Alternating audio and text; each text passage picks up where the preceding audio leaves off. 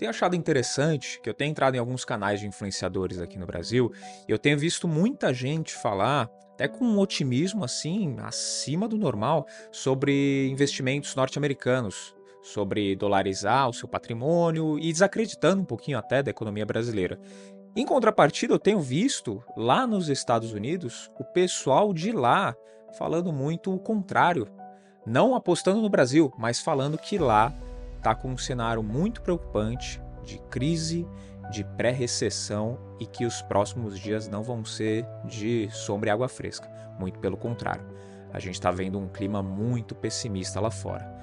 E aí, por isso, eu resolvi gravar esse episódio de Money Play é sobre isso que eu vou falar com você hoje.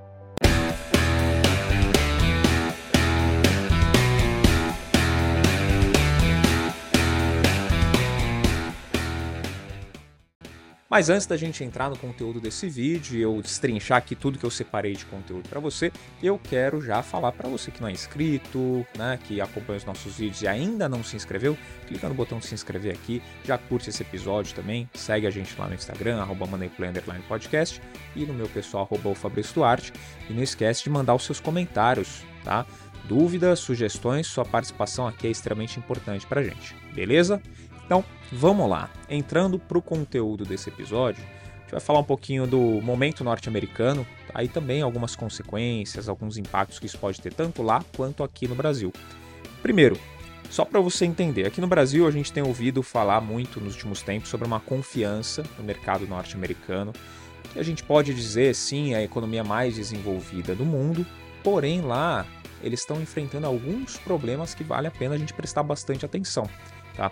A gente tem ouvido aí nos últimos tempos, né, ou pelo menos eu tenho acompanhado bastante aí várias personalidades de lá, e eu vi Ray Dalio, Robert Kiyosaki, Dave Ramsey, todos eles né, em diversas entrevistas, vídeos, podcasts até, falando que o cenário lá é de extremo pessimismo e que as coisas não estão tão tranquilas assim como a gente ouve falar bastante por aqui. A gente tem aquela ilusão, né? Estados Unidos, pô, dólar é maravilhoso, maior, maior país do mundo, né, economicamente falando, a maior bolsa do mundo, mas pelo que esses caras estão falando, o que está acontecendo lá, de fato, não é tudo isso, tá? Não é o que parece.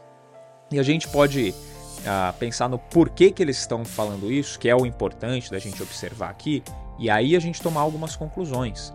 Tá? Sempre antes de uma grande crise, uma recessão, tem alguns indicativos que eles surgem e aí eles mostram pra gente, pô, se essa crise ela tem fundamento, o que, que vai acontecer com, com, com, a economia. Tem muita gente que olha o mercado, e aconteceu nos últimos tempos, principalmente lá nos Estados Unidos, uh, olha o mercado e vê uma desvalorização gigantesca e fala, pô, é crise. Não necessariamente, tá? As duas coisas elas estão um pouquinho interligadas, se a gente for olhar a bolsa e as crises econômicas mesmo. Só que não é porque a bolsa desvalorizou agora que a crise econômica ela está instaurada. Não, a bolsa ela antecipa o futuro, a gente pode dizer assim. Né? Termos bem, bem leigos aqui, né? bem práticos. Ela antecipa o resultado futuro. Então a gente trabalha hoje com a bolsa, ela é muito sensível ao que vai acontecer, é sempre uma expectativa. Então, se agora as empresas estão tendo um resultado ruim, se a bolsa ela teve uma queda expressiva, quer dizer que o mercado entende que a expectativa de futuro ela não é positiva.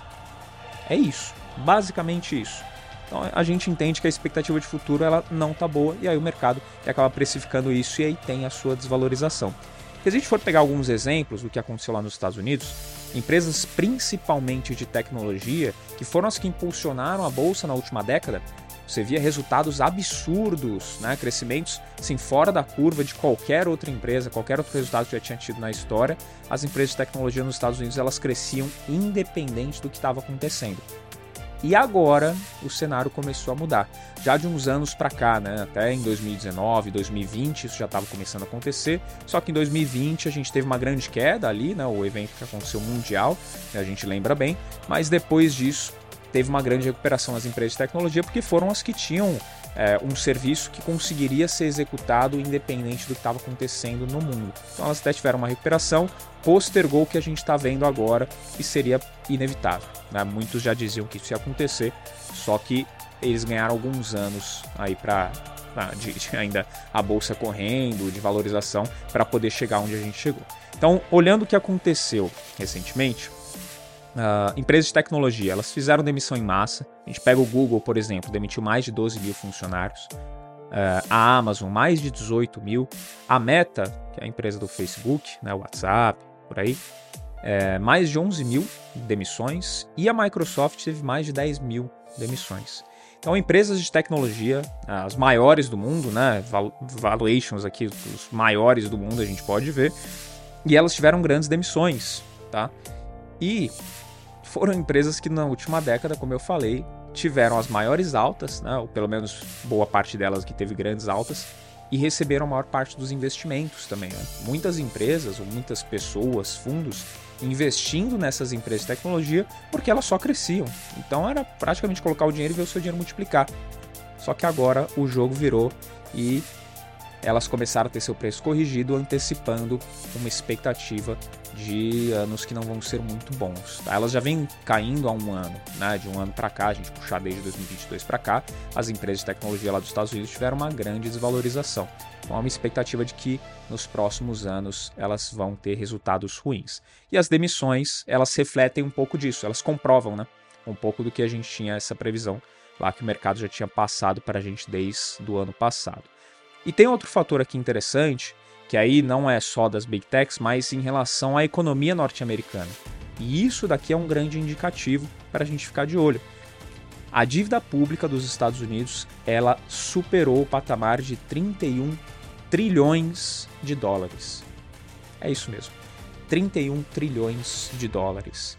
E segundo o, o Departamento do Tesouro dos Estados Unidos, o teto que os Estados Unidos pode ter de dívida é de 31,4 trilhões de dólares. Então eles estão ali bem no limite, né? Eles não ultrapassaram o teto, né? Também não vão ultrapassar, pelo menos é o que dizem aí as, os economistas americanos, eles não podem ultrapassar esse teto de dívidas, então eles vão ter que tomar algumas medidas extraordinárias para resolver esse problema.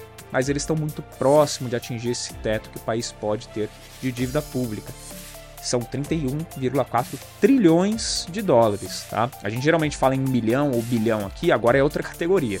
A gente está falando aqui de trilhões de dólares. E qual que é o grande risco disso? Tá? a maior economia do mundo, né, a mais desenvolvida, ela ter uma dívida que está perto do teto, o limite que o país pode ter de dívidas. Tá? Vamos partir da premissa aqui que os Estados Unidos não, não vão dar o calote essa dívida, eles vão honrar com os pagamentos. Então, partindo, assumindo esse, esse posto de que eles não vão dar o calote, eles vão ter que tomar algumas medidas extraordinárias. E essas medidas elas são as seguintes: eles podem aumentar os impostos, aumentar a arrecadação para resolver o problema da dívida, e aí tendo mais arrecadação, eles conseguem muito tempo aí sanar essa dívida. Ponto. Eles podem imprimir moeda, e aí imprimindo moeda a gente vê uma inflação monetária acontecer, fato mas é uma medida. E essas duas medidas elas levam ao aumento de juros, né? Elas são acompanhadas de aumento de juros também, tanto aumento de impostos quanto a impressão de moeda. E o impacto disso, independente se for o aumento dos impostos ou da impressão de moeda, o impacto ele pode ser desemprego, a gente aumentar a taxa de desemprego nos Estados Unidos, a inflação, com certeza, né, também eles terem, como já vem apresentando aí nos últimos, nos últimos balanços, últimos meses, é, inflações recordes, então pode ter ainda um aumento da inflação e, consequentemente, uma desaceleração econômica. Esses são alguns impactos que a economia norte-americana pode sofrer por conta dessas medidas extraordinárias para resolver o problema das dívidas. Então, tudo que eu estou falando aqui são indicativos. As big techs demitindo, a economia norte-americana com o recorde, o teto de dívidas quase alcançado e podendo fazer essas medidas, aumento de impostos, impressão de moeda, culminando ali no desemprego, inflação e a economia sendo desacelerada. E ainda tem um outro ponto que pode impactar outras economias que são muito dolarizadas, de países menores, a economia desses países pode acabar ruindo então, pode acabar quebrando alguns países que estão muito dolarizados. E aí é um grande problema também para economias que estão fora dos Estados Unidos, mas são extremamente dependentes dali. E se a gente for pensar no Brasil, tá? É, porque aí eu estou falando aqui, né? E aí você pensa, porra, beleza, Estados Unidos vai ter esse impacto, show, mas E aí, eu estou no Brasil, né? Então, o que, que eu tenho de impacto aqui? Absolutamente nada? Muito pelo contrário. Tá? A gente tem o lado positivo e o negativo da moeda, então eu quero trazer esses dois, desses dois pontos aí para você avaliar. O impacto negativo, o que, pode acontecer? Os Estados Unidos entrando nesse cenário de desaceleração econômica, a gente tem uma exportação para os Estados Unidos que é relativamente forte de alguns produtos, como café, soja, metais, equipamentos aéreos, através da Embraer, por exemplo, e celulose. A gente tem, além de outros materiais, né, outras commodities, aí a gente acaba exportando esses que são alguns destaques: café, soja, metais, equipamentos aéreos e celulose. Se tiver algum problema lá, como a gente está prevendo aqui, né, como os indicativos estão mostrando que vai acontecer, essa exportação ela tende a diminuir. E aí isso desacelera também um pouquinho os setores aqui no Brasil. Fora que algumas empresas aqui do Brasil que estão muito dolarizadas, elas podem sofrer um grande impacto também em suas receitas. Empresas que exportam muito para os Estados Unidos, desses setores que eu comentei, por exemplo, elas podem ter um grande impacto nas suas receitas, e isso para a gente, como um todo, a nossa bolsa, emprego, também a, a economia, que ela pode acabar tendo algum impacto por conta disso. Então, esse seria o lado negativo, olhando para o Brasil. Tá? E o lado positivo, a gente também tem, né? o lado positivo é que o emprego home office, se acontecer mesmo toda essa desaceleração, essa desaceleração dos Estados Unidos, eles vão querer contratar mão de obra barata. E eles contratando é, empregos em home office, né, funções, funcionários que vão ficar ali em home office, aqui no Brasil é muito mais barato para eles. Então eles podem contratar, porque a moeda deles hoje vale mais. Não sei o quanto que estaria uma cotação do dólar num cenário de completo desastre econômico nos Estados Unidos, mas eles contratariam mão de obra mais barata.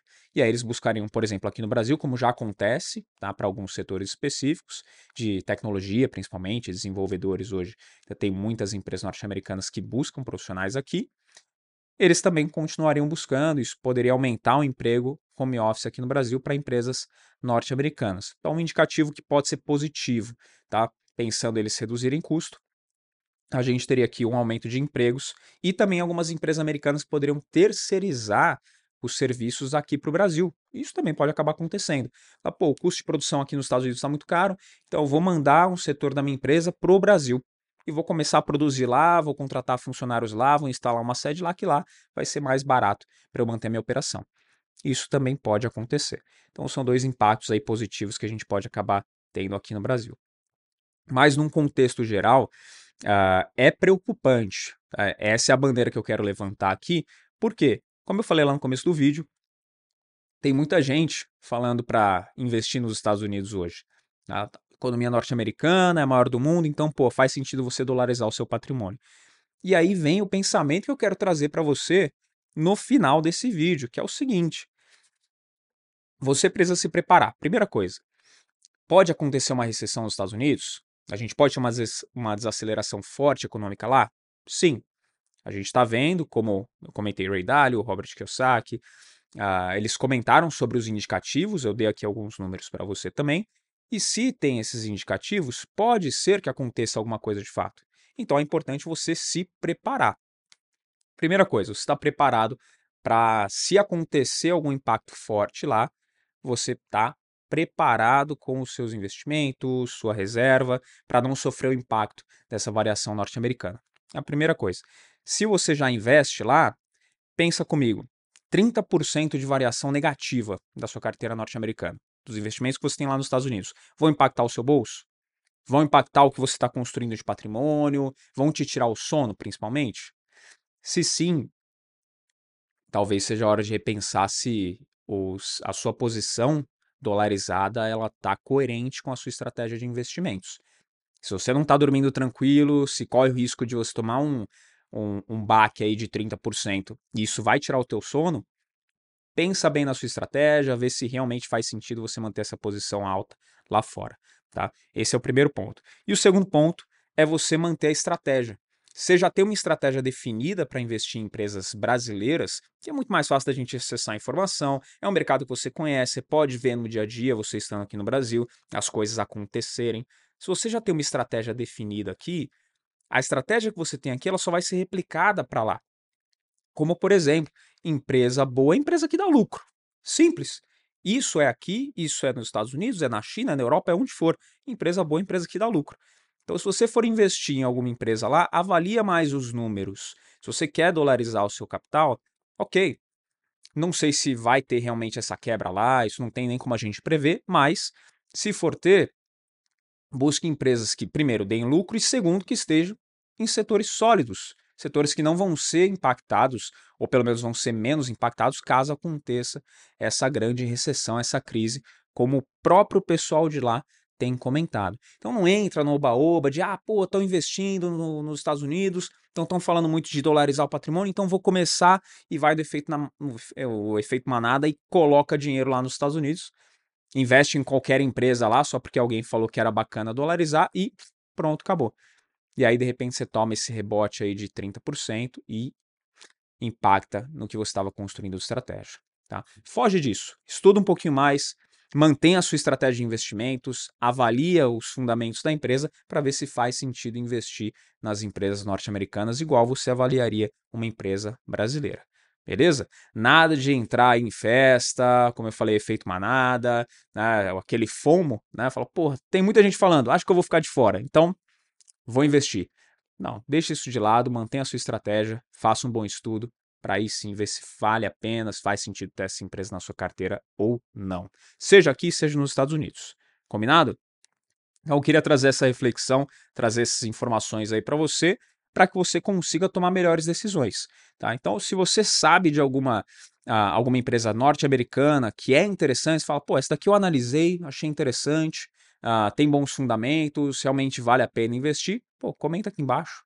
Tá? Ou se você tem uma opinião diferente tá, do que eu trouxe aqui, fala, não, realmente, Estados Unidos vale a pena, apesar da dívida estar tá lá no talo, apesar de todo mundo lá falar que, que tá num momento pré-crise, pré-recessão, acho que vale a pena, faz sentido. Comenta aqui embaixo também, vamos conversar a respeito. Tá? Mas não esquece de curtir esse vídeo, compartilhar também para que outras pessoas que você conhece também saibam que não é só pegar o dinheiro, colocar nos Estados Unidos e vai dar tudo certo. Então compartilha esse vídeo para as pessoas terem essa informação também. Segue a gente lá no Instagram, arroba podcast e o meu pessoal, arroba o Fabrício Duarte. E não se esquece de você que não é inscrito ainda, se inscrever aqui no canal. Combinado? Te espero aqui no próximo Money Play. Tchau!